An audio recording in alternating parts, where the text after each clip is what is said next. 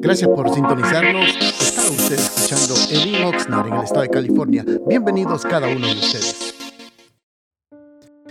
Bendiciones, amados hermanos, que tengan un precioso día saludándolos el día de hoy a cada uno de ustedes.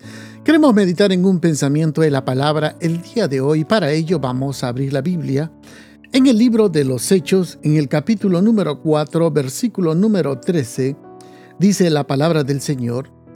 Los gobernantes, al ver la osadía con que hablaban Pedro y Juan, y al darse cuenta que eran gente sin estudios ni preparación, quedaron asombrados y reconocieron que habían estado con Jesús. Le hemos llamado a este pequeño pensamiento el poder de la influencia. Amados hermanos, eh, en esta época del año en que estamos cambiando ya de estación, o en, aquí en California especialmente, en el lado oeste de la Unión Americana, estamos ya prácticamente cambiando de estación. Y algo curioso hemos podido notar, mi esposa y yo hemos visto cómo los pajaritos están eh, cantando muy de temprano, están con, sus cánticos, están siempre ah, como muy gozosos. Y hemos visto de que eso ha estado bajando últimamente, eh, porque ya no hay esa algarabía, ese alboroto, ese ruido de, la cantidad de pajaritos que realmente cantaban en las mañanas, eso nos indica que la estación, las estaciones están cambiando. Eso indica que se aproxima ya el otoño. Eso nos enseña de que hay un cambio de clima y por lo tanto eh, también eso indica que los pájaros van a emigrar a otro lugar y probablemente van a buscar un lugar un poquito más caliente y para ello van a tener que emigrar, o sea, cambian de estación. Eso puede ser bueno o puede ser malo, no lo sé, pero es algo que ocurre y es natural. Cuando venga el próximo año, en la época de primavera, volverán nuevamente los pájaros a venir a cantar muy de temprano, la algarabilla, el alboroto de todos los pájaros se va a sentir nuevamente. ¿Esto qué me hace pensar con el pasaje que hemos leído? Me hace ver porque realmente si usted ha notado, dice, entonces viendo el denuedo de Pedro y Juan, les reconocieron que habían estado con el Señor Jesucristo. Fíjese el impacto que hace el Evangelio en la vida de las personas.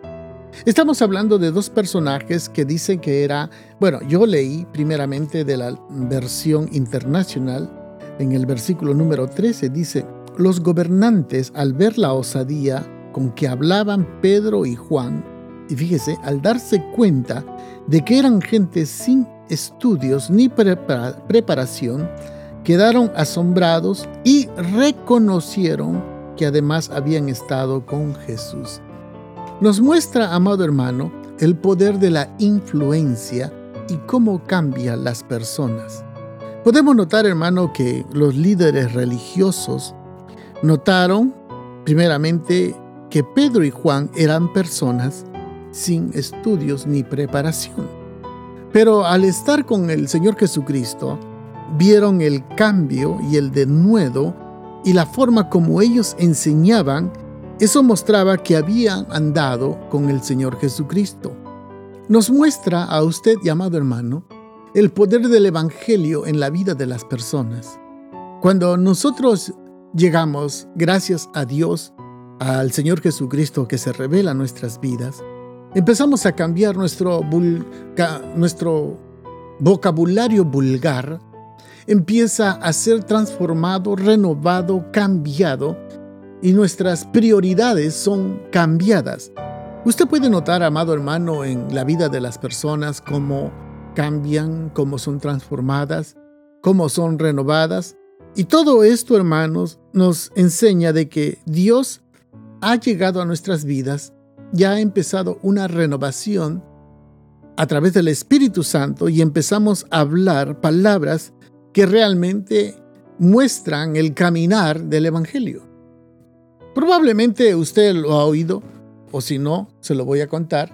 Eh, cuando uno va a lugares públicos o lugares donde uno frecuentaba, yo, continúo todavía reuniéndome con personas, bueno, por la pandemia no, pero eh, tengo la costumbre de ir a jugar los días sábados fútbol en la tarde.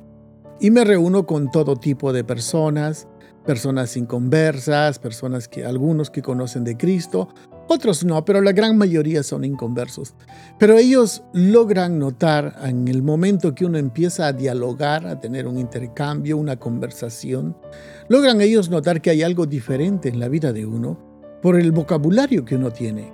Entonces ellos notan de que somos personas diferentes, somos personas cambiadas, somos personas renovadas y probablemente usted, las personas con quien usted se relaciona, sea en el trabajo, sea en cualquier área donde usted se desenvuelva, es muy probable que las personas hayan notado de que usted habla diferente, piensa diferente, su forma de expresarse, su forma de comunicarse y hasta su comportamiento es completamente diferente.